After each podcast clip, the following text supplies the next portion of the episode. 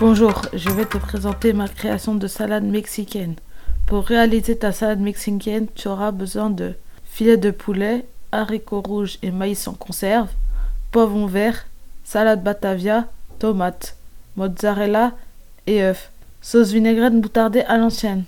Pour commencer, tu ouvres tes boîtes de maïs et haricots rouges, rince-les et goûte-les dans une passoire.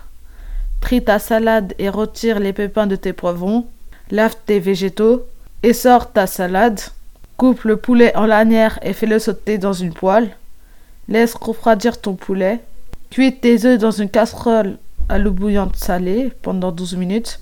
Puis refroidis-les sous l'eau froide pour retirer facilement la coquille. Coupe tes œufs en quatre. Coupe ta tomate et ta mozzarella en cubes. Coupe en petits cubes ton poivron. Assemble ton maïs et tes haricots rouges et assemble séparément poivron rouge, tomate, mozzarella. Présente ta salade dans un bol. Place sur ta salade tes différents éléments en les séparant.